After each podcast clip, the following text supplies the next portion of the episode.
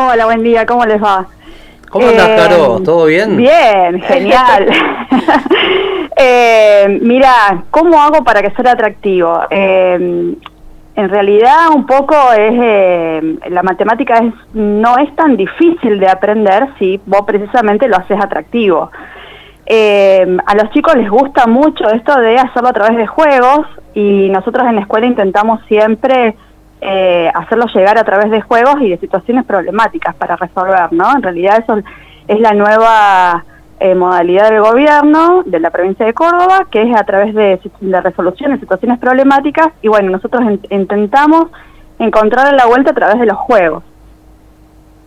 Qué, qué, bueno, ¿no? Porque uno cuando piensa matemática es como que siempre era como el, gran cuco de, la secundaria, en la primaria, decir, fo, qué plomo que es matemática. Claro, ¿cómo, cómo haces convencer al otro de que es bueno estudiar matemáticas?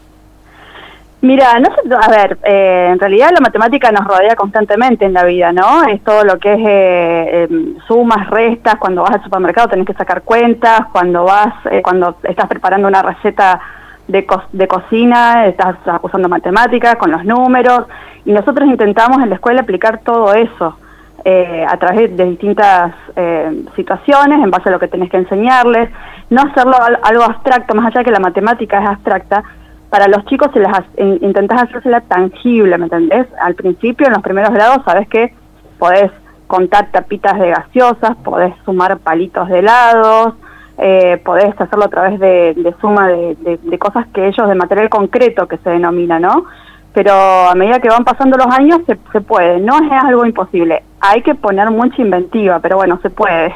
Caro, eh, entiendo que esto, o lo, o lo, imagino posible en chicos más chicos o en, un, eh, en temas de la matemática que nos damos cuenta que son bien cercanos. Pero hay operaciones de matemática que son más complejas y ahí eh, también se pueden usar los juegos, también se puede usar la inventiva, también se puede hacer atractivo esto y si se puede, ¿cómo?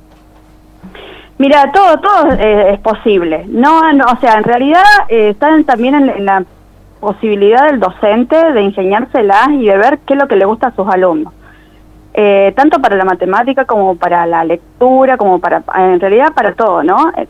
a ver, también vas a tener del otro lado chicos que no les gusta la matemática porque se encontraron en algún momento que les cuesta y, en, realidad tenés que ver eso, de qué forma llegar a tus estudiantes para que les guste y para que sepan que en realidad les va a servir para toda la vida, no es algo que, que es algo para probar, ah, tengo que estudiar esto o tengo que aprender a resolver esto para poder aprobar, ¿sí? Eh, es una cuestión de que hay que verle la forma, el docente tiene que encontrarle la forma de, o sea, buscarle la vuelta, darle un tornillo de tuerca de tal forma de que el, el estudiante en el curso, en el momento en el que esté cursando esa materia, le encuentre sentido después eh, a cómo lo puede aplicar en la vida.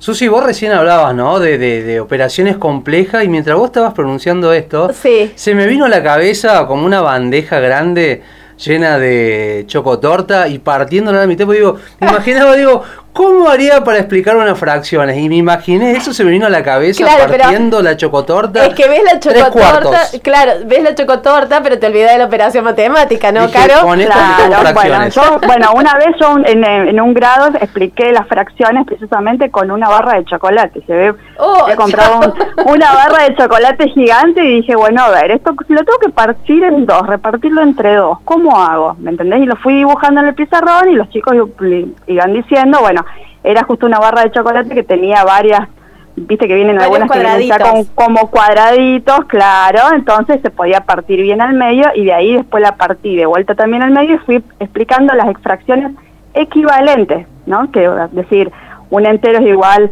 a dos medios, es igual a cuatro cuartos, es igual a ocho octavos, bueno, esas son fracciones equivalentes, y, eh, o sea, todo está en el ingenio. Después el, chocolate, obviamente tenía otro guardado y repartió un pedacito cada uno. Claro, mientras, mientras vos ibas partiendo, los chicos iban sufriendo y pensando a ver si iba a alcanzar para todos.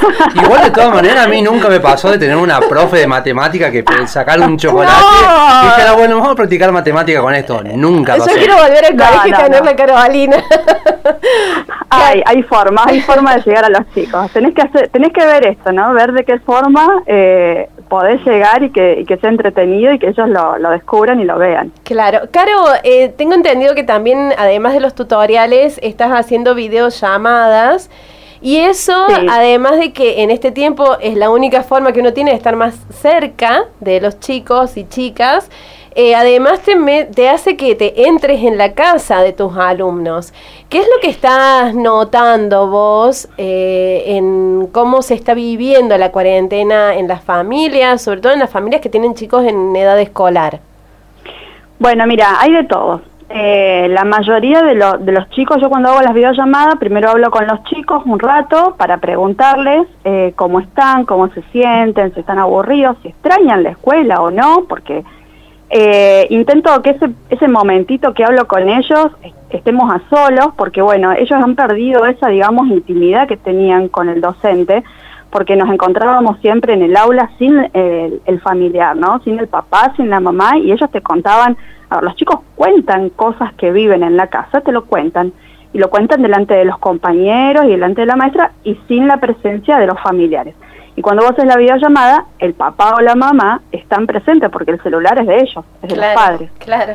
Entonces, siempre intento que esos primeros 10, 15 minutos tener esa intimidad con, con mi alumno, con mi estudiante, para que me cuenten cómo se sienten. Y después hablo con las familias en general, con el papá, con la mamá, junto con el alumno. ¿Y qué es lo que veo? con los chicos que, que ya están, digamos, cansados del encierro, eh, muchos que practican deporte están extrañando el deporte, ¿no? Ir a ir a la práctica de fútbol, ir a la práctica de patín, más allá de que a lo mejor les mandan actividades también desde el club eh, para hacer en la casa, extrañan ese contacto del deporte. Y las familias en general es como que hay de todo, hay muchos familiares, muchos adultos que por ahí necesitan descargar eh, contarle a alguien que no sea a lo mejor de su familia cómo, cómo le están pasando. En general primero em, empiezan diciéndote que, que no, estamos bien acá, cumpliendo con las actividades, cumpliendo la cuarentena, pero después de a poquito van aflojando y te van diciendo si pasan necesidades o no, si, si necesitan, si tienen para comer o no, porque a ver, hay muchos que no están pudiendo cumplir con sus trabajos porque no, no forman parte de los trabajos exceptuados y bueno, tampoco le están pasando muy bien algunos, ¿no? Claro, bueno, me imagino, ¿no? Con esto de, YouTube también, debe haber también un backstage, me imagino, ¿no? Uno cuando está filmando o está grabando siempre ocurren cosas, ¿no? Que a uno no apretó el play y no sale la imagen, o por ahí cruzó un perro o algún animal y se escuchó el sonido. Por ejemplo, nosotros cuando hacíamos noveno A desde cada uno desde las casas, por ahí se escuchaba el ladrido de la perra y se entraba al aire. Pero bueno, me imagino que debe haber anécdotas de esas. No, no, no hay de todo. La primera vez que hice el primer video lo tuve que grabar tres veces porque la primera vez apreté play y no salió nada. Ay, no. Que suele pasar eso, ¿eh? sí, no, no, a lo mejor lo apreté mal o no sé. Y bueno, no, el, el sonido, yo, yo grabo con mi cámara de fotos en realidad y el sonido que tiene es, una muy buena cámara para sacar fotos, pero es pésimo para el, para el audio. El audio, bueno, no es una video, eh, no es una filmadora. Así que sí, se escucha el video así como con una lluvia, con un ruido, pero bueno, la finalidad creo que no es más, más allá de escucharme es verme y ver cómo es el procedimiento de matemática que quiero enseñar. y eh, Caro, y en esto de hacer las videollamadas, algo gracioso que les haya pasado, algún comentario que se filtró en el audio y que quedaron todos mirando, ah, ¿qué onda? ¿No, no te pasó nada de eso? No, no, no, no, todavía no. Creo que no, porque en realidad son son videollamadas programadas para que, a ver, para que estén despiertos los chicos, para que me estén esperando la llamada. Entonces creo que eh, es más, se ponen siempre, se buscan un rinconcito de la casa que, esté lindo, que esté ordenado. No he visto hasta ahora nada nada raro, ni, ni, de parte de ellos ni de parte mía. En mi caso también ya saben. Yo en realidad me es como que me hice un búnker en el garaje y saben, le puse un cartel y puse de tal hora a tal hora mamá trabajando. Entonces no tienen que pasar por el garaje tampoco. Zona prohibida, claro. Claro. Es como, viste, es como el refugio, la escapatoria. A lo mejor no estoy trabajando, pero está con lo mismo puesto el cartel para escaparme de casa. Claro. Caro, hablando de intimidad, mira, esto te lo preguntamos entre nosotros nada más, acá los tres que estamos, Javi, vos y yo. ¿Te imaginas en un futuro ser una youtuber con miles de seguidores?